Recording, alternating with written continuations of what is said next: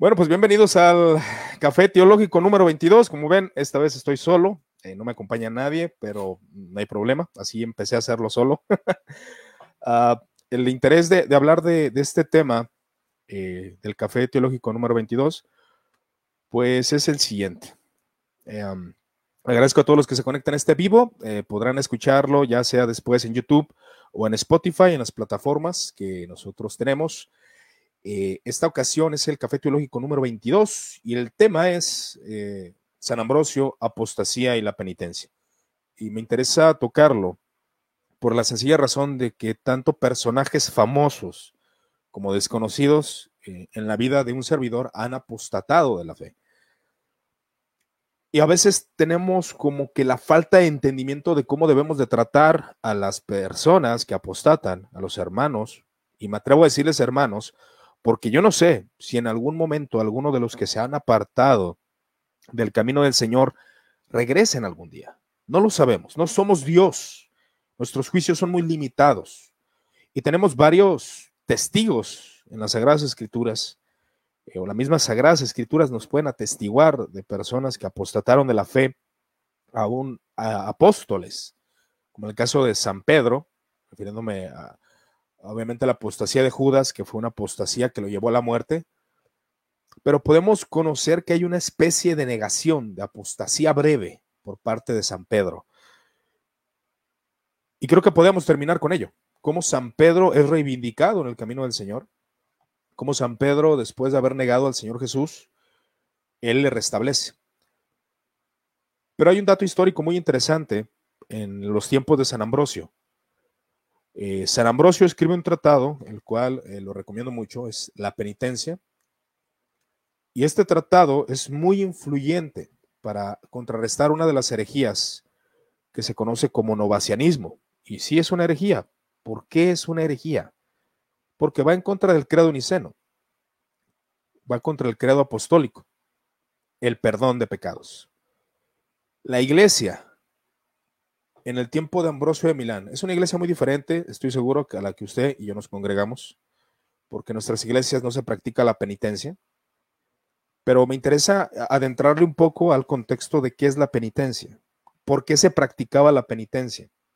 Me parece sumamente interesante. Y creo que podemos tomar principios de por qué motivo se practicaba lo que es la penitencia en los tiempos de Ambrosio de Milán. Y sí, sí me refiero a ciertas prácticas, a ciertos rituales que se hacían para testificar el arrepentimiento. A, eso me refiero. Aunque también va implícito el arrepentimiento que nosotros conocemos como el cambio de mente, el metanoia, ¿no? Pero bueno, entrando en materia, ¿quién es San Ambrosio de Milán? San Ambrosio nació en el año 337 o en el 339, no hay una fecha exacta. Él nació en Treveris. Y este gran exponente, y lo menciono grande porque es admirable realmente lo que él hizo y fue un personaje influyente aún dentro de la política romana, de, la política del imperio, aunque tuvo sus enemigos obviamente, porque no había todavía un imperio totalmente cristianizado, estaba comenzando. De hecho, cuando Constantino legaliza el cristianismo, el paganismo todavía predominaba, pero cuando Teodosio entra en poder, el emperador Teodosio, él legaliza, no solo legaliza el cristianismo, es el caso de Constantino. Constantino lo legaliza y Teodosio lo confirma como la fe oficial del imperio, la religión oficial del imperio, y él lo decreta como algo oficial y que todo paganismo está prohibido en el imperio. Y eso trajo muchos enemigos a San Ambrosio también. Entonces él tuvo grandes, grande influencia en cuestiones del imperio. Eh, en el trabajo de penitencia, que es el que les mostré hace un momento, del, de Ambrosio de Milán, él contrarresta la herejía novaciana, del novacianismo. ¿En qué consiste el novacianismo? Bueno, el novacianismo consiste, es una doctrina eh, predicada obviamente por un hombre llamado novaciano, digo obviamente porque siempre una doctrina se le acuña el nombre eh, de su expositor, de su maestro, y novaciano era un hombre muy inteligente, un erudito, un hombre con grandes capacidades de retórica, un exponente muy reconocido en sus tiempos, por eso tuvo gran influencia pero también era un hombre bastante duro respecto a lo que ocurrió en sus tiempos. Es decir, en los tiempos de San Ambrosio de Milán, todavía estaba muy fresca la persecución y había algunos cristianos que se les decía los lapsos o lapsis. que eran los que se apartaban totalmente de los caminos del Señor por la persecución. Les tocaba la persecución y negaban al Señor Jesucristo. Y entra un debate en la iglesia cristiana de ese tiempo de si aquellos que habían sido bautizados, que habían entrado al camino del Señor, si estos podían ser perdonados o si la iglesia tenía autoridad para perdonar eh, los pecados. Escudriñando las escrituras sagradas, Novaciano lo que encuentra son textos como Hebreos capítulo 6, donde dice que aquel que negara al Señor solamente le espera una expectativa de fuego y de arbor en lo que es la carta a los Hebreos. Así que los textos como el que negare al Señor Jesucristo, el Señor Jesucristo cuando venga en su reino, le negará. Novaciano interpretaba muy literalmente estos textos y no daba cavidad absoluta en que algún cristiano que se arrepintiera de haber negado al Señor pudiera regresar a la iglesia. Y él argumentaba que la iglesia no tenía autoridad para perdonar a esos lapsos, para perdonar a esos apóstatas, para perdonar a esos que negaron al Señor Jesucristo. Y recordemos que las Sagradas Escrituras lo dicen. Aquel que negare al Señor Jesucristo, el Señor le negará en su venida. Pero San Ambrosio eh, no se quedó con los brazos cruzados ante, ante tal dureza de parte de este hombre, aquellos cristianos que querían regresar al camino santo, aquellos hombres que por alguna presión, como San Ambrosio mismo lo diría, probablemente con sus labios, por los nervios, por la presión de la muerte, ellos negaron al Señor, pero en su corazón no. No lo sabemos. Por eso es necesario que ellos se confiesen ante nosotros y ver su actitud y colocarles la penitencia necesaria para que sean perdonados de ese pecado. Es lo que San Ambrosio pregonaba. Ahora, San Ambrosio perteneció a una familia cristiana, una familia con, podríamos decir, con grandes héroes, una familia reconocida. Eh, entre las filas de la familia de San Ambrosio está Santo Sotera, que fue mártir. Y eso me parece interesante porque podemos sacar un principio. San Ambrosio perteneció a una familia de cristianos fieles, de cristianos verdaderos que sirvieron al Señor toda su vida y fueron capaces de dar todo hasta la muerte, morir por su Señor. Y San Ambrosio, en su calidad de obispo, como padre espiritual, no rechaza a los apóstatas. Sí, yo vengo de una familia cristiana fiel, pero los cristianos apóstatas, los cristianos que se apartaron, que negaron al Señor, pueden recibir perdón. Esa es la enseñanza principal en la penitencia que San Ambrosio de Milán comienza a exponer. Ahora, algunos datos curiosos de San Ambrosio de Milán es de que él se bautizó a los 34 años y él empieza su carrera ministerial a esa edad, 34. Me parece interesante, eh, llamativo, ya que tenemos a un hombre de una edad eh, pues madura, empezar a trabajar en los caminos eh, del Señor. Y entonces él intervino ante problemas políticos, tanto con el emperador Valentino I, Valentino II, Graciano, y aún con el mismo gran, gran emperador Teodosio, que fue el que instituye el cristianismo como la religión oficial del imperio. Ahora, el gran Teodosio, ¿qué de este exponente? ¿Qué de este maestro?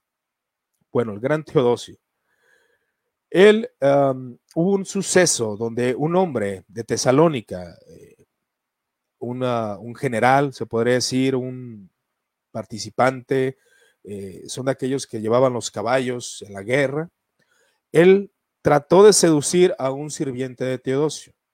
Teodosio, por su celo cristiano, intentó acabar con la vida de este hombre. Fueron a Tesalónica para arrestarlo y asesinarlo al, hombre que había practicado ciertos aspectos homosexuales. Y Teodosio manda un ejército el cual destruye ah, la vida de siete mil personas, más de siete mil personas aproximadamente, una matanza terrible. San Ambrosio al enterarse de esto, él demandaba que hubiera un arrepentimiento por parte de Teodosio. Pero Teodosio lo veía como algo normal, como que hizo justicia. ante tal abominación, ante tal pecado. Cuando Teodosio entra al, santo servicio, que cabe mencionar que San Ambrosio es de los primeros exponentes que, utiliza la palabra misa ante lo que es la... Y esto tiene un contexto, igual yo sé que algunos dirán, oye, ¿cómo que misa? Pero así le, le, mencionaba a él eh, a, lo que es la Santa Comunión. Él no la iba a celebrar si Teodosio seguía ahí. Y de hecho suspendió el servicio hasta que Teodosio se retirara. Él demandaba el arrepentimiento de Teodosio. Entonces podemos ver a un hombre comprometido con la fe y con la moral cristiana. Demandaba arrepentimiento y predicaba arrepentimiento. Era un obispo fiel en cuanto a los aspectos de las ordenanzas del Señor, del arrepentimiento y perdón de pecados, que es parte del cristianismo y que todos, todos, absolutamente todos, necesitamos arrepentirnos de nuestros pecados. Y aún como creyentes, porque hay una tendencia bastante extraña dentro del cristianismo que cuando ya eres regenerado, cuando ya naciste de nuevo, se piensa que no se caen en pecados graves y eso es un error. Se cae en pecados graves. aquellos que se relacionan en las iglesias, que conocen que hay pecados terribles dentro de su congregación y no se ponen a cuestionar algunas veces, que algunas veces es evidente que no hay una conversión, pero muchas veces sí hay una conversión y se cayó en una transgresión, se cayó en un pecado. San Ambrosio lo sabía. Nosotros tenemos que estar entendidos de que el arrepentimiento es algo práctico de la iglesia cristiana, del cristianismo, de todos los cristianos, por más piadoso que sea usted o yo, que que realmente pues nuestra piedad es muy débil, se demanda arrepentimiento. Así que Teodosio, al cometer estos actos, San Ambrosio le demanda arrepentimiento al gran emperador, al gran político. Ahora, San Ambrosio eh, prefería, y de hecho si ustedes leen, y, es algo muy interesante, que es un dato tal vez eh, pues abierto para, aquellos que quieren empezar a leer patrística. La patrística toca temas dogmáticos, claro que sí, pero también toca temas de moralidad y de hecho los temas de moral es el centro de lo que ellos predicaban. Eh, es algo que usted se va a encontrar en la patrística. así que obviamente también toca temas dogmáticos, pero a la manera de especulación e ingeniosa, como la hacía San Agustín, no. Es un poco más más sencillo en cuanto a los temas de dogmática. Ahora hay un triple sentido, decía San Ambrosio en la escritura, eh, ya sea literal, eh, moral, que es el caso de tomar principios para eh, la devoción cristiana, para la vida cristiana, pero también el sentido alegórico y místico, que es algo que caracteriza a la, a la escuela de Alejandría, lo caracteriza rotundamente. Al alegórico místico, interpretaciones que pueden ser para mi vida, que, hablan de verdad, como alegorizar, por ejemplo, el caso del samaritano, ¿no? Que lo alegoriza él, no lo interpreta literalmente, sino que lo alegoriza como una historia propia para poder mostrar a los hombres que el Señor Jesús tiene compasión y todos somos ah, aquel hombre que bajó a Jericó y el samaritano que ayuda a este, a este hombre pues es, la, es el Evangelio, es el poder del Evangelio y, se empieza a alegorizar, ¿no? Que, creo que es lícito siempre y cuando haya doctrina eh, correcta respecto a lo que se enseña. Ahora, la penitencia es algo que eh, dentro de la iglesia cristiana se ha enseñado por muchos. ¿Qué es la penitencia? Ahí es donde ya lo voy a definir, pero vamos primero con los aspectos de la apostasía. La apostasía cuando eh, estos hombres empezaron a negar al Señor, se les empezó a prohibir que separaran las iglesias. Pero los cristianos de ese entonces decían, es, necesario que estos se arrepientan. Y obviamente comienzan a colocar eh, las doctrinas como el arrepentimiento, eh, los pasajes bíblicos acerca del mismo Señor Jesús cuando es negado por el apóstol Pedro como este fue reivindicado, el mismo David. San Ambrosio con prontitud comienza a desarrollar cómo es posible que un hombre se aparte de los caminos del Señor y vuelva. Es evidente, la escritura nos habla de esto. Ahora, las doctrinas de la penitencia. Clemente, Clemente de Alejandría, creía que los pecados involuntarios después del bautismo eran perdonados, pero los voluntarios no. Y eso suena algo extraño. Es decir, para Clemente de Alejandría, un pecado voluntario es de la resistencia a la reconciliación. Y ese es un principio. Cualquier hombre, quien quiera que sea, que haya blasfemado de manera terrible por redes sociales, que haya hecho mal al, nombre del Señor Jesús, si éste vuelve a la senda y recibe la reconciliación, no hay poder humano que detenga esa reconciliación. La reconciliación del Señor es algo que los hombres no podemos detener con nuestros rigorismos filosóficos, teológicos y religiosos, no. La reconciliación del Señor es algo que sí o sí se debe de dar al pecador, si éste realmente la desea, si por la gracia de Dios realmente la quiere. Es un error garrafal y es novacianismo y es herejía negar el perdón de pecados a un ser humano. Es una herejía rotunda, independientemente qué pecados haya cometido, aún blasfemar el nombre del Señor Jesús. El perdón de pecados está libre, está ahí. Ninguna institución puede impedir el perdón de pecados. Ninguna. Ni un pastor, ninguna denominación, nadie puede retener el perdón de pecados. Pero ahí es donde los obispos, que se supone que son nuestros pastores, deben estar entendidos de cómo llevarnos a la reconciliación. Y es donde se practica algo que se sigue practicando y se sigue instaurando por la Iglesia Católica Romana y por la Iglesia Ortodoxa, que es la confesión. Ahora, es una realidad que en el tiempo de los padres de la iglesia sí había confesión, había confesión pública cuando se cometió un pecado de gravedad, ya sea un asesinato, había confesiones públicas, pero también había confesiones privadas. Y la intención de la confesión privada, de ir con el obispo, de ir con el pastor, era de que éste le reconciliase, que lo llevara al evangelio, que le diera el perdón de pecados, que lo que administrara la doctrina evangélica.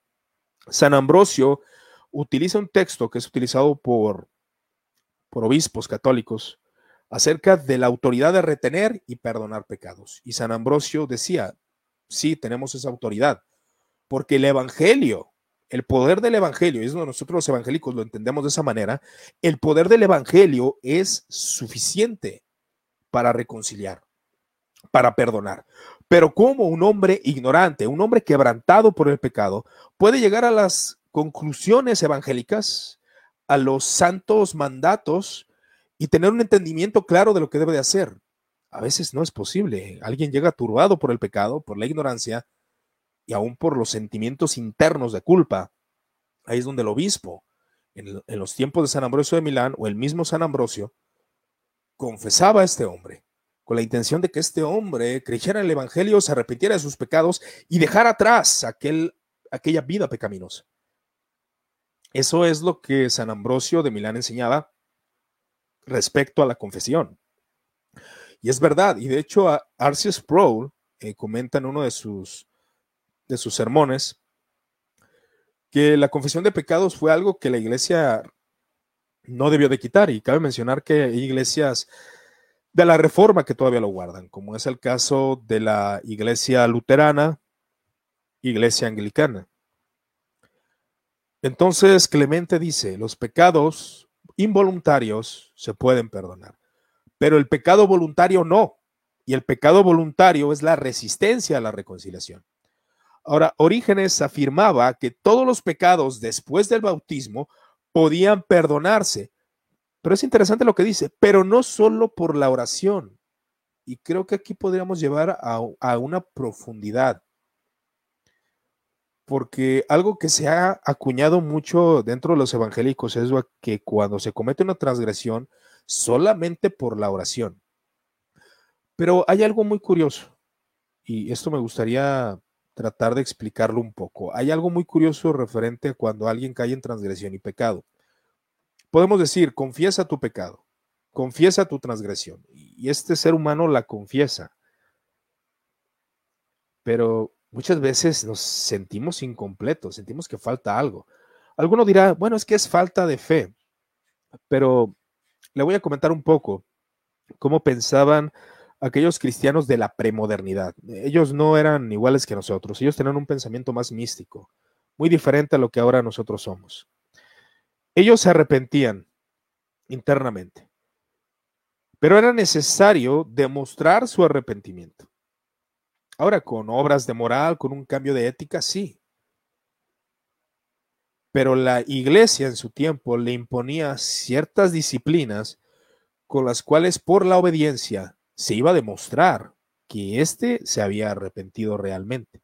Ahora ahí se corre un peligro porque alguien que no se arrepiente, genuinamente puede eh, obedecer ciertas disciplinas y seguir con un corazón duro. Pero la imposición de que un cristiano se arrepintiera, confesara su pecado, es perdonado, y siguiera esas disciplinas es para que cumpliera delante de los hombres, delante de la iglesia.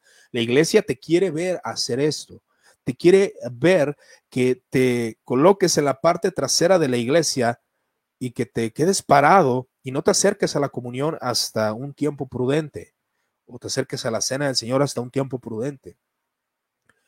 Y el cristiano que había transgredido lo obedecía para demostrar a su congregación, para demostrar a su iglesia, realmente estoy arrepentido. Pero la iglesia en sus errores, pues había la crítica hacia aquellos pecadores, pero los obispos, entendidos, siempre buscaron llevar que los cristianos, que es algo que necesitamos entender, arraigarlo en nuestra conciencia, de que los cristianos debemos de ser reconciliadores, de que debemos buscar el camino del apóstata retornarlo a Cristo. Si éste obviamente quiere, si no quiere, pues eh, vamos a causar que blasfeme más en nombre del Señor. Pero Orígenes no solo por la oración, sino que se debe demostrar un acto de penitencia, retribuir. Si robó, que pague.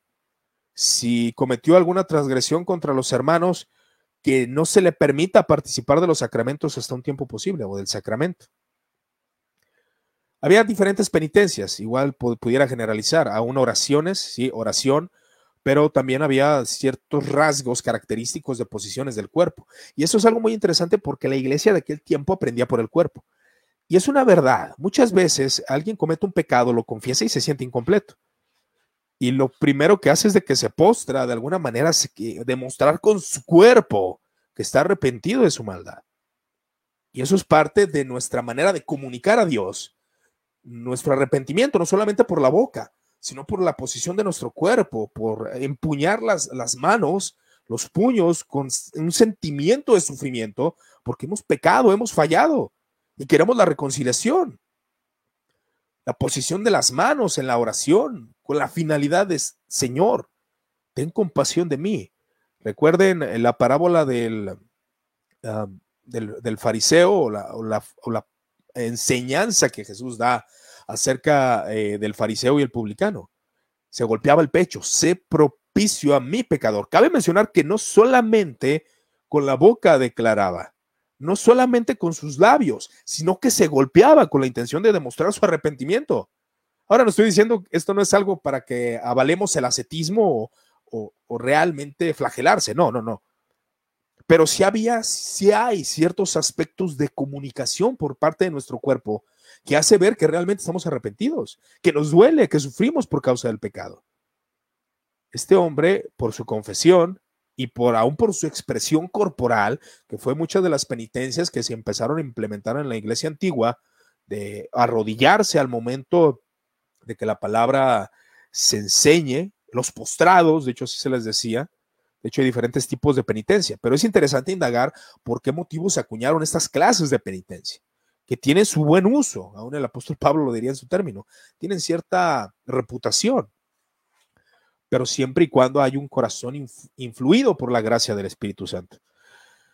Entonces, eh, Tertuliano, después del bautismo, decía, los pecados cometidos se podían perdonar por la penitencia, por la confesión al obispo, he pecado, Obviamente el obispo lo llevaba a la verdad evangélica, cabe mencionar, porque tenemos un mal concepto de la penitencia que se practica dentro de la iglesia romana. ¿Por qué? Por la sencilla razón de que fue algo muy superficial. Los obispos o la mayoría de sacerdotes, no todos, nunca tuvieron una profundidad de, explicar las verdades evangélicas a aquel que se iba a confesar. No la tenía. No la tienen. Bueno, al menos a mí los que me tocó conocer. Pero claro que los hay no se llevaba la penitencia de manera correcta. Ahora, yo, yo no tengo esto de, la práctica de la penitencia, obviamente, pero es algo histórico, algo que realmente pasó. Pero creo que hay principios que podemos tomar como evangélicos, como cristianos eh, protestantes sobre estos actos litúrgicos que, que, se, que se daban en el tiempo de los padres de la iglesia. Ahora, eh, San Cipriano eh, comprendía tres actos distintos, o sea, la confesión, satisfacción proporcionada, es decir, pagar por la transgresión. A la gravedad del pecado, por ejemplo, si robaba a alguien, pues que pague. Eso es satisfacción del pecado, no solamente, Señor, te confieso mi pecado. No, no, no, no. Para los padres era importante que el cristiano actuara. Eh, se engañé a, la iglesia, ¿no? alguien que haya engañado a una iglesia, pues ahora con tus hechos, con la negación de ciertos, em, digámoslo así, eh, alguien, algún pastor que haya hecho un engaño en la iglesia, ya sea de dinero, X cosa, pues se le quita de los privilegios. Hay una satisfacción proporcionada, se debe satisfacer. Ahora, eh, y una reconciliación, y después de esto, que ya se veía que había un arrepentimiento por parte del pecador, había una satisfacción terminada, decía San Cipriano. posiblemente existía la confesión privada, eh, es decir, algunos dicen, vuelvo a mencionarlo, no, no podemos hacer esto ahora, es lo que muchos católicos hacen, y que aseguran que siempre fue así, pero no, eh, había a veces confesiones públicas, a veces había confesiones privadas, era una práctica que se estaba desarrollando, obviamente después con el tiempo la iglesia romana lo hace una práctica constante, pero en el tiempo de los padres, la intención era esa, la intención era que el pecador fuera con el obispo y, pues realmente se juzgara el hecho, el caso. Y a mí me parece muy interesante y yo creo que es algo que las iglesias han dejado de practicar. Muchas veces se cometen transgresiones y pues no, no se tiene la confianza de ir con el obispo por el mal manejo que hay eh, de las confesiones, ¿verdad? Ahora, el caso de Novaciano, eh, como mencionaba, eh, el Papa Cornelio, o el obispo Cornelio en este tiempo, se mostraba indulgente ante los lapsos, que eran aquellos que habían apostatado de la fe y querían regresar al camino del Señor. Eh, Novaciano exigió que los apóstatas fueran excomulgados para siempre, lo cual lo hizo el campeón del rigurismo. Se me hace curioso cómo a los novacianos se les coloca como puritanos o como los puros. Pero estos novacianos fueron condenados en el sínodo de Roma, un sínodo local los condenó. El remedio para los lapsos, para los lapsos que habían apostatado de la fe, era la penitencia o es la penitencia. Pero la intención de la penitencia, yo sé que algunos van a escuchar esto que estoy hablando y, oye, eso se oye muy católico romano. Es que es el contexto de la iglesia de ese tiempo y son los principios que yo creo que debemos de tomar. Ahora, ¿por qué se le daba penitencia? Porque era necesario que el transgresor se confesara ante un líder, ante un obispo. Ahora traslademos a nuestro tiempo evangélico, a los pastores, con la intención de cuidarlos y curarlos. Cuidarlos y curarlos. Esa es la intención de la confesión. Cuando alguien transgrede. Pero el problema es de que no estamos teniendo pastores que sean capaces de cuidarnos y de curarnos. Muchas veces eh, algún cristiano que ha caído en alguna transgresión va con un obispo, con un pastor, y esto lo que hace es tenerlo por basura y condenarlo y hablar mal de él. Y eso es un error. Es, es una falta de entendimiento del sagrado, del santo oficio al cual se está dedicando el pastor o el obispo. Ahora, Novaciano era un hombre excepcional eh, por sus cualidades intelectuales y preparación. Entonces hubo grandes exponentes como San Epifanio, que reconoce que no hay más que una penitencia perfecta, dice él. Aquí hay diferencias referente a esto de la penitencia. Dice que es el bautismo, más si el que peca después, la iglesia al que es bautizado, porque el que es bautizado es porque se arrepintió y es bautizado, que, ocurrió en, muchos, en muchas ocasiones porque era una iglesia naciente, pero aquí en este caso pues también se bautizaban a niños. Pero el bautismo era el inicio para la vida cristiana. Mas si alguien pecaba de manera terrible, eh, pecados mortales, como algunos le dicen, la iglesia no le dejará sin auxilio. La iglesia debe cuidarlo. Para eso tiene la facultad la iglesia o el obispo de darle penitencias. Ahora, es que miren mis hermanos, la penitencia en ese entonces, la intención de la misma era que el penitente pudiera cumplir, pudiera ser reivindicado, pudiera corregir su vida. Y eso es muy interesante. Así que si algún apóstata en nuestros tiempos, alguien que haya blasfemado al Señor Jesús por medio de redes sociales o en su misma iglesia, no lo sé, sí, hay perdón, pero creo que se debe de considerar el, el arrepentimiento genuino y también la penitencia. A lo mejor alguien que fue un pastor y blasfemó y apostató y quiere regresar, puede regresar, pero la iglesia debe considerarle, darle alguna penitencia, abstenerlo de ciertas cosas hasta analizar a la persona. Y eso es lo que muchos obispos, desgraciadamente, no están queriendo hacer. Eh, es una problemática que tiene la iglesia cristiana de hoy, donde no se, no se da seguimiento a la vida de las personas. No hay un labor pastoral, no hay una pregunta de la vida espiritual de los cristianos. En nuestros cultos ha reducido nada más a la predicación de la palabra en el púlpito, pero no hay nada de seguimiento en la vida de los cristianos, ni se analiza la vida de cada uno de ellos, ni se toma en cuenta sus actitudes, eh, si cayeron en pecado, cómo van, cómo van caminando, qué, qué, qué piensan, cómo viven cuáles son sus prácticas espirituales. Realmente no se tiene un seguimiento de la vida de los congregantes y eso es triste. Y yo creo que por eso precisamente, aunque la penitencia no se practica en nuestras iglesias evangélicas, sí se deben tomar ciertos principios del seguimiento evangélico de buscar la reconciliación de aquel que haya pecado o aún haya apostatado de la fe.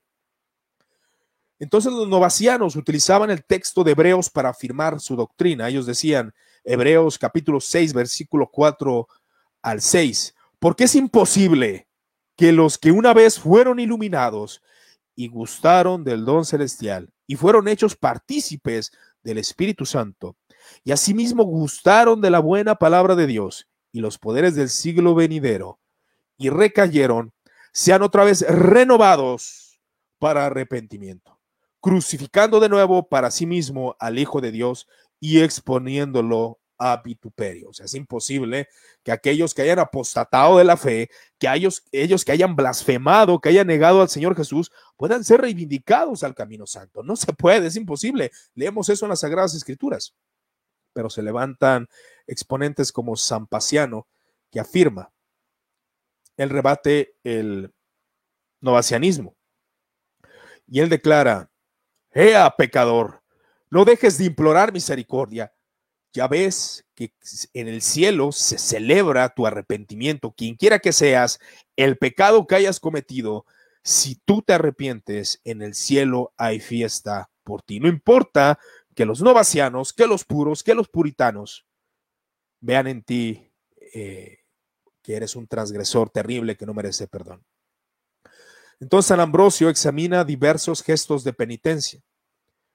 Él considera las obras de mortificación, que también podría ser practicable. Creo que aquí necesitamos sacar cositas con las pinzas, porque es un tema eh, delicado, porque yo entiendo que no es muy común dentro del sector evangélico, pero hay obras de mortificación. El simple hecho de que alguien tenga tiempo de dedicación de la palabra y de la oración y de meditación son obras de mortificación y no las hacemos, hermanos. No las hacemos porque tenemos la costumbre de que solamente oímos el sermón, leemos algún libro de teología y ya. Lo racionalizamos todo, no tenemos tiempo de meditación, de contemplación y cabe mencionar que son prácticas también de la reforma. Aún la aún la espiritualidad puritana llevaba, de los puritanos del siglo XVI, llevaba la meditación, al análisis, la introspección de la vida cristiana. Ahora, en el tiempo de San Ambrosio de Milán, se hacía penitencias por faltas graves. Los pecados veniales se perdonaban con oraciones, es decir, a lo mejor que te exaltaste, que le gritaste a tu esposa, y, orabas el Padre Nuestro, pero ay, qué aburrido orar el Padre Nuestro, hermano, repetir el Padre Nuestro, las santas palabras del Señor Jesucristo, son sumamente importantes, pero el problema no está en la oración o en el rezo, El problema está en el ser humano que hace las cosas vanas, que hace las cosas inútiles, por ah, repetir las cosas de manera vana.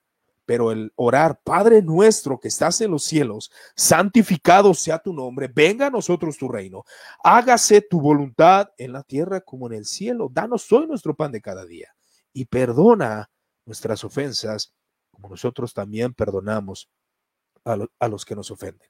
Repetir esa oración meditarlas. Son obras de mortificación que son necesarias en nuestros tiempos tan racionalista. Ya me confesé, ya, ya le pedí perdón a Dios, ya, ya no medito, ya no pienso. No, no, no, dedica tiempo a la meditación y son los principios que los padres de la iglesia nos pueden dejar. Entonces, la confesión muchas veces era directamente al obispo, pero el obispo su misión era llevarlo a la reconciliación. Y dice un exponente, la palabra obispo o correptio como dice San Agustín, llevaba la luz del Evangelio sobre la falta cometida. ¿Qué? Eso es la penitencia. Llevar la luz del Evangelio sobre la falta cometida. Y exhortaba al penitente a una verdadera conversión. Esa es la intención de la penitencia. Así que si a un sacerdote se va y se confiesan, si esto hace el sacerdote, excelente. Si van con el pastor, con el obispo, con el diácono, y te lleva al Evangelio, aún con un hermano de la iglesia, y te lleva al Evangelio y coloca el Evangelio sobre la falta cometida y te exhorta a la conversión, a la verdadera conversión, es una obra evangélica, es parte del trabajo de la iglesia cristiana. Y si no querían hacer la penitencia, el pastor debía buscarlos. ¿Qué? El pastor debería de buscarlos, aquellos transgresores, e invitarlos a la penitencia e invitarlos a que se arrepientan, e invitarlos a la conversión, a que se reconcilien con Dios y con la iglesia, porque también la iglesia es importante, hermanos.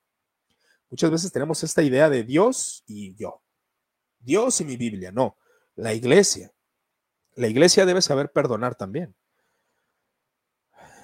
Eh, algo de la práctica que tenían eh, los padres de la iglesia en su tiempo era que una vez al año hacían una conmemoración litúrgica de la reconciliación. O sea, se tenía un día en específico.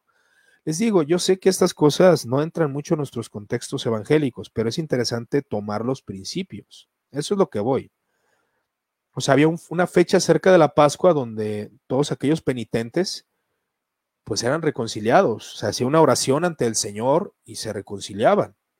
No solos, no ellos apartados allá en su cuarto, que sí se puede hacer. Pero, hermanos, somos un cuerpo, somos un grupo, somos una iglesia. Necesitamos unos de otros y necesitamos mostrar a la iglesia también nuestro arrepentimiento. había cuatro tipos de penitencia en el tiempo de San Agustín en Oriente. Eh, están los que predicaban la penitencia o los que pedían perdón, penitencia, pero no se les dejaba entrar. O sea, había gente que había hecho males terribles que igual podemos calcular qué clase de males. Igual lo voy a dejar abierto para que cada uno tome idea más o menos de cuáles, cuáles pecados pudieran ser, ¿no? Pero había otros penitentes como los catecúmenos, o sea, los que apenas estaban iniciando, asistían a la liturgia de la palabra nada más, pero no participaban eh, del sacramento de la cena. Los genfluxantes, genfluxentes, perdón, genfluxentes, que estaban de rodillas. Eh, precisamente la palabra lo dice, ellos se quedaban postrados de rodillas pidiendo perdón, pidiendo misericordia, que son prácticas muy buenas, pero desgraciadamente a veces se pierde el sentido primario. Y también están los que asistían de pie, pero no participaban de la, comunión en la celebración de la Eucaristía o la celebración de la cena, independientemente. Entonces, la liturgia. En el caso típico de la penitencia pública del emperador Teodosio, ¿por qué tenía que ser pública? Eh, la confesión de Teodosio, porque fue algo público, asesinó a más de siete mil personas con su ejército. El pecado llevaba consigo la excomunión, ya estaba excomulgado, de tal manera que el santo declaraba no poder celebrar mientras estuviese presente el emperador en el templo. Estaba excomulgado Teodosio, pero ahora se le podía reconciliar, pero debería de haber una penitencia. Ahora, decía San Ambrosio referente al rigorismo, él como un participante de una familia cristiana de mártires, de héroes de la fe. Él decía, la moderación de todas las cosas es bellísima. Debemos de ser moderados. Sí, buscar la vida santa, buscar la perfección cristiana, buscar la obediencia. Eh, lo más posible, claro está, que, que, algunos creemos como un servidor que es imposible alcanzar la perfección en esta vida, pero sí es posible buscar una manera de piedad. Pero si se cae en transgresión, levantar al caído. La debilidad humana, decía San Ambrosio, se debe de llevar en los hombros del pastor la debilidad humana, el hombre apóstata que está sufriendo agonía de que ya no tiene sentido su vida y quiere acercarse a la iglesia, pero los cristianos le damos la espalda y le decimos, no, tú no puedes ingresar de nuevo a la comunión de los santos inmundo. Y esa es la actitud de muchos, desgraciadamente. Es la actitud de muchos cristianos cuando un ser humano comete un pecado. Hermanos, todos fallamos, todos pecamos. La debilidad humana debe subirse en los hombros y llevarla como pastor el médico es el que debe curar las heridas, dice San Ambrosio de Milán. Dice Salomón, citándolo a él, San Ambrosio, no seas justo en exceso, porque no lo eres, no eres justo, cometes pecados, cometes faltas. Sí, esto nos aparenta ser grandes hombres en no tener una confesión entre nosotros. Confesamos a Dios y nadie se entera de nuestros pecados. Pero San Ambrosio declara, el Señor alivia, no excluye. Los novacianos se niegan la misericordia, pero el Señor alivia y no excluye, no aleja. Nadie está limpio por el pecado y comienza a citar las sagradas escrituras. Los novacianos juzgan con el mismo rigor todos los pecados. Aquel que toma una gallina de su prójimo para comer, lo juzgan de igual manera que el hombre que comete adulterio. Para ellos los pecados son iguales. Los pecados son condenables de la misma manera y eso es un error.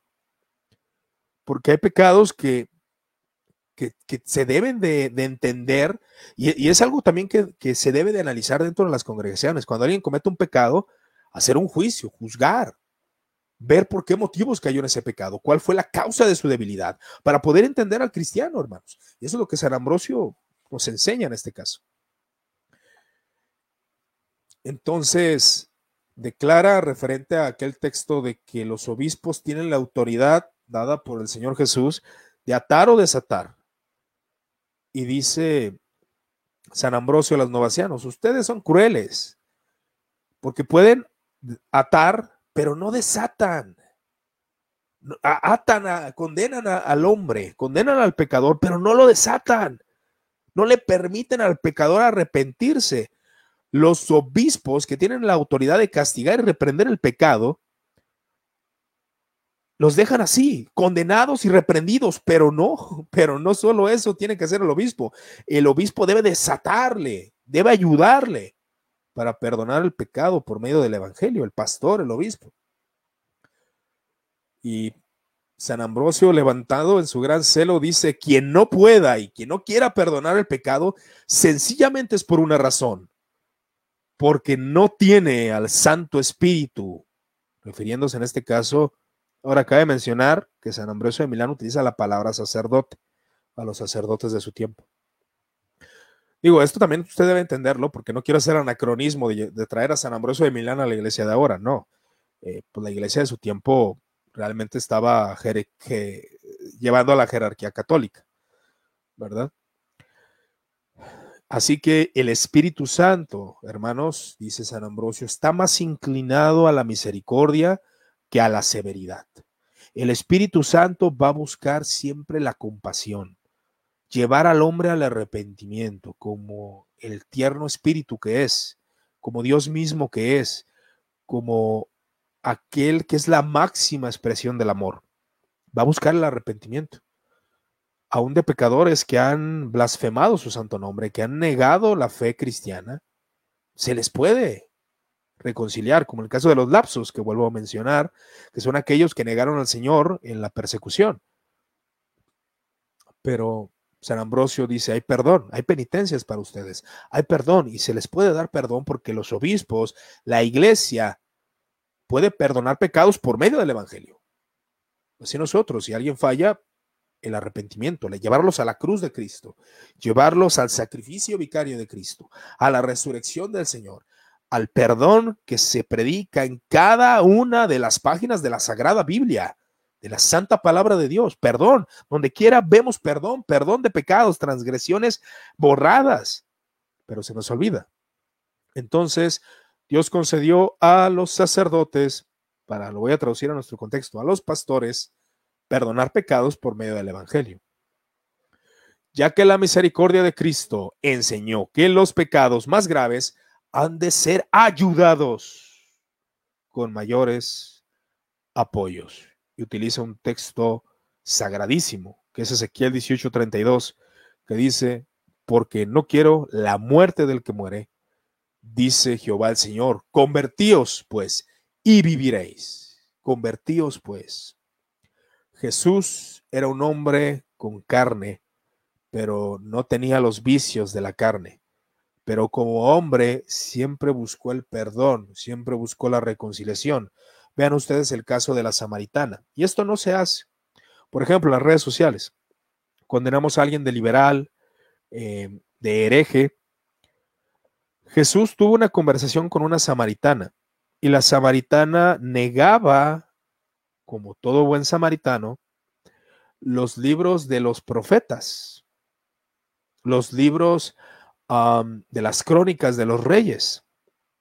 Eh, los samaritanos los negaban. Las samaritanas solamente creían en el Pentateuco y ya.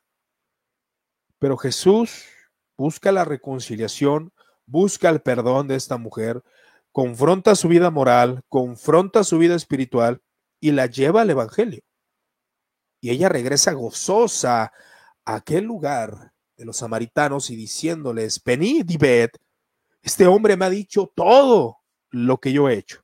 ¿Será acaso el Mesías? ¿Será el profeta de Dios? Y los samaritanos van y ven a Jesús y ven a ese increíble hombre capaz de perdonar pecados.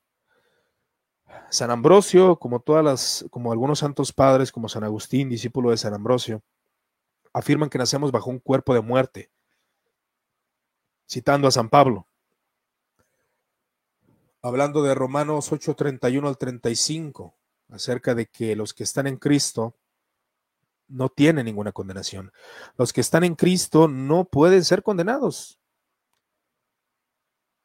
Y él menciona a Novaciano y dice, Novaciano acusa, en contraposición al texto de Romanos, que dice, ¿quién acusará a los escogidos de Dios? Novaciano acusa. Y esto podemos trasladarlo a nuestros tiempos, a nuestra época, para poderlo identificar con algún predicador, algún pastor, algún obispo o con nosotros mismos que condenamos a los elegidos de Dios. Pero se alejó del camino de la fe. ¿Tú qué sabes si es un elegido? ¿Tú qué sabes si ese hombre va a volver a la senda del camino de Dios? ¿Tú qué sabes si Dios va a propiciar su regeneración? ¿Tú qué sabes? Novaciano acusa a aquellos por los cuales Cristo intercede. Novaciano condena, y esto es muy común en iglesias.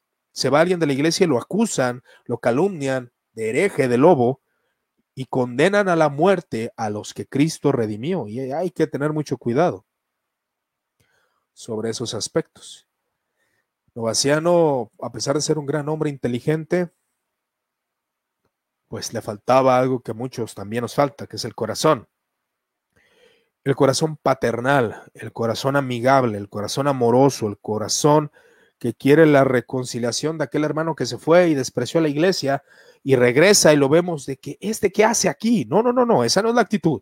La actitud es ir y buscarle, buscar la reconciliación, buscar que se arrepienta de sus pecados, buscar la conversión.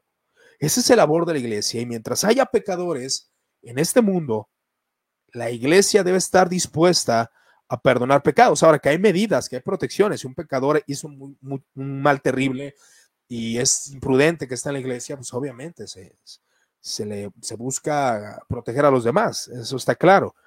Pero aquel que esté presto, como diría algún exponente, aquel que, has, que muestra, y como el mismo San Ambrosio de Milán lo dice, como aquel hombre que bajaba de Jerusalén a Jericó y fue atacado por ladrones, mostraba señales de vida y el samaritano lo atendió.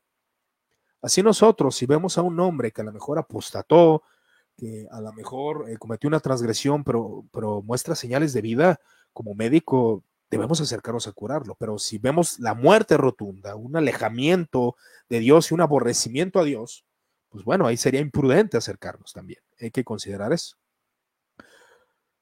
Dice San Ambrosio, por el contrario, no a todo el que negare será negado. Es decir, no todo aquel que nega al Señor en esta tierra será negado. Pues puede suceder que alguien vencido por los tormentos niega a Dios de palabra y adore con el corazón. A veces nuestra boca no se conecta con el corazón y decimos cosas que no queríamos decir. Muchos hemos negado al Señor de manera rápida y no, ni siquiera nos damos cuenta. O nos damos cuenta y, y señalamos en nuestra mente por qué lo dijimos. Dice San Ambrosio, con frecuencia en las competiciones atléticas de este mundo se acostumbra el pueblo a coronar incluso a los vencidos cuyos esfuerzos hayan sido notorios. Y esto es un principio muy interesante. Sobre todo a los que se les impidió la victoria con el engaño o el fraude. ¿Consentirá Cristo dejar a sus atletas porque les haya visto ceder un poco presionado por los suplicios? Aquí refiriéndose a la negación, pero también al pecado si hay cristianos que vivieron vidas devotas, absteniéndose del mal, absteniéndose del pecado, de, blasfemar, de pecar, de inmoralidad sexual, de esto y el otro, pero caen de repente en un pecado. Cristo no los desecha. Eran corredores buenos, cayeron. Dios les va a dar la gracia para levantarlos de nuevo y que empiecen a correr nuevamente porque eran atletas firmes. Ahora, aquel que niega al Señor, en el caso de los lapsos, los lapsis, el Señor va a tomar en cuenta no solamente esa negación, sino que considera todo. Dios es justo, Cristo es justo. Así que aún muchos no niegan al Señor con sus labios, pero con sus hechos sí. Dios ve los hechos, Dios ve todo. Y los novacianos eran tan atrevidos que aquel que trataba de volver a la iglesia se le decía que se volviera a bautizar. Y San Paciano de Barcelona argumenta el ejemplo del incesto de Corinto. Y como Pablo es indulgente para perdonar al hombre. El hombre, Pablo siempre estuvo dispuesto a perdonar a, este hombre y a aceptarlo en la congregación de los santos. Él lo manda que Satanás eh, toque su carne para con la finalidad de que sea purificado. Él mismo utiliza este, este hecho. Pablo, cuando tenía el aguijón en su carne, un mensajero de Satanás que me abofeteé, era precisamente por eso, porque él sabe que Dios utiliza aún las fallas, los pecados y al mismo Satanás para purificar los pecados. E, es extraño, lo sé, pero no en sí el pecado, sino la, consecuencia de él o las consecuencias o las aflicciones después del pecado, Dios las utiliza en su gracia para reivindicar al hombre pecador. Entonces nosotros como creyentes debemos estar dispuestos a buscar siempre la reconciliación a cualquiera que muestre pequeñas señales. Eh, no, estoy hablando de regeneración, tal vez estoy hablando de señales de vida o, de interés o que realmente quieran la reconciliación con el Señor, no negarles jamás, ni al apóstata, ni al blasfemo, ni a ningún hombre, el perdón de pecados. Porque negar el perdón de pecados, negar el evangelio a la gente, es ir en contra de la doctrina ortodoxa de la iglesia. Creo en el perdón de pecados y en la santa iglesia universal o católica. Bueno, esta solamente es una pequeña introducción eh, a lo que San Ambrosio nos expone. Em, no quiero que haya confusión respecto a esto. Igual cualquier duda y comentario lo podemos ver, pero algo que, el estudiante de teología tiene que aprender es a no ser anacrónico, ¿verdad? Por eso yo utilizo términos sacerdote, eh, misa, eh, sacramento y todo esto, porque así se usaba en el tiempo de San Ambrosio y San Agustín. Es la verdad. Y por eso tomamos esos conceptos, pero bueno, nosotros sacamos los principios como evangélicos y vemos a los santos padres que no creían como nosotros creíamos en muchas cosas, pero hay principios sumamente importantes para la iglesia. A mí, eh, en lo personal, este tema me, encantó. Eh, yo les recomiendo mucho este libro de La penitencia. que no fue una introducción, de hecho fue, bueno, fue, fue todo.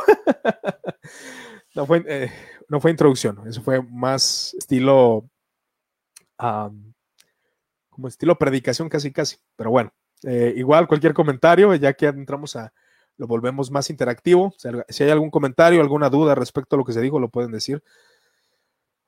creo que, vaya, la, penitencia en sí, la práctica de la penitencia, porque sí hay que distinguir. Bueno, de hecho, eh, los textos de la escritura podemos ver cómo algunas traducciones traducen arrepentimiento como penitencia y a veces son sinónimos. Al referir la penitencia, hablamos del arrepentimiento, eh, de la compunción por el pecado, eh, por el dolor del pecado y la búsqueda de Dios. Pero muchas veces la penitencia se llevaba a prácticas externas con la finalidad de demostrar a la iglesia pues que hay un arrepentimiento realmente retribuir al, que se le robó, a, una, al padre que se tomó a su hija y, bueno, a veces se, casaban o, o, pedían perdón a la familia, etcétera, ¿no? Pero a mí me parece muy interesante, realmente muy interesante, pero hay que practicarlo. Hay que practicarlo porque puede haber apóstatas, aunque usted conoce, que quieran regresar al camino del Señor no cerrarles las, las puertas. Pero es verdad que la penitencia, al menos la práctica de la iglesia eh, cristiana, era analizar al creyente, colocarle ciertas disciplinas antes de cederle algún lugar, ¿no? Por ejemplo, eh, un pastor que apostate regresa, bueno, la iglesia debe, debe de llevarle, eh, darle lo necesario, pero pues tampoco cederle aquellos beneficios que tuvo en un pasado porque así ha ocurrido, ¿no? Las iglesias, y esto, pues bueno, pues yo solamente estoy hablando, soy un laico, soy una persona que tiene acceso a Internet y le gusta hacer lives y, me gusta la interacción teológica, por eso lo hago con algunos hermanos de diferentes países y estados. Pero es una misión difícil para los pastores, es un trabajo difícil poder llevar a los cristianos, porque no todos los cristianos saben qué hacer, hermano. No todos los cristianos son letrados como usted. no todos los cristianos saben tanto como usted. No. Se necesita dirigirles, se necesita llevarlos de la mano con ternura, como San Ambrosio nos dice, tomar las cargas de la debilidad humana y llevarlas en el hombro como el pastor. Pero bueno, mis hermanos, pues yo les agradezco a los que estuvieron pendientes en esta hora. Eh, pues yo me paso a retirar. Les agradezco por estar en este café teológico número 22. Eh, fue un poco más eh, estilo enseñanza, no tanto conversación, porque ahora no tuve a, una persona eh, que ahí estuviera conmigo interactuando, pero para el próximo, si Dios nos permite, para el próximo sábado a las 8 probablemente tengamos una conversación acerca de San Agustín con una invitada. Y para el otro sábado, es decir, el Estamos hablando de que es el 20, bueno, el último sábado del mes. Vamos a tener una, el 22 vamos a hablar de San Agustín y el 29 vamos a eh, hablar acerca de la música dentro del cristianismo. Y esto es más a nuestro contexto, ¿no? La música, ¿qué, ¿qué, influencia tuvo? Entre otros detalles. Pero bueno, mis hermanos, les agradezco su amable atención. Gracias por estar en este café teológico número 22. Cualquier duda y comentario estamos a sus órdenes y que el Señor les siga dando gracia en el nombre del Señor Jesús. Así sea. Hasta luego.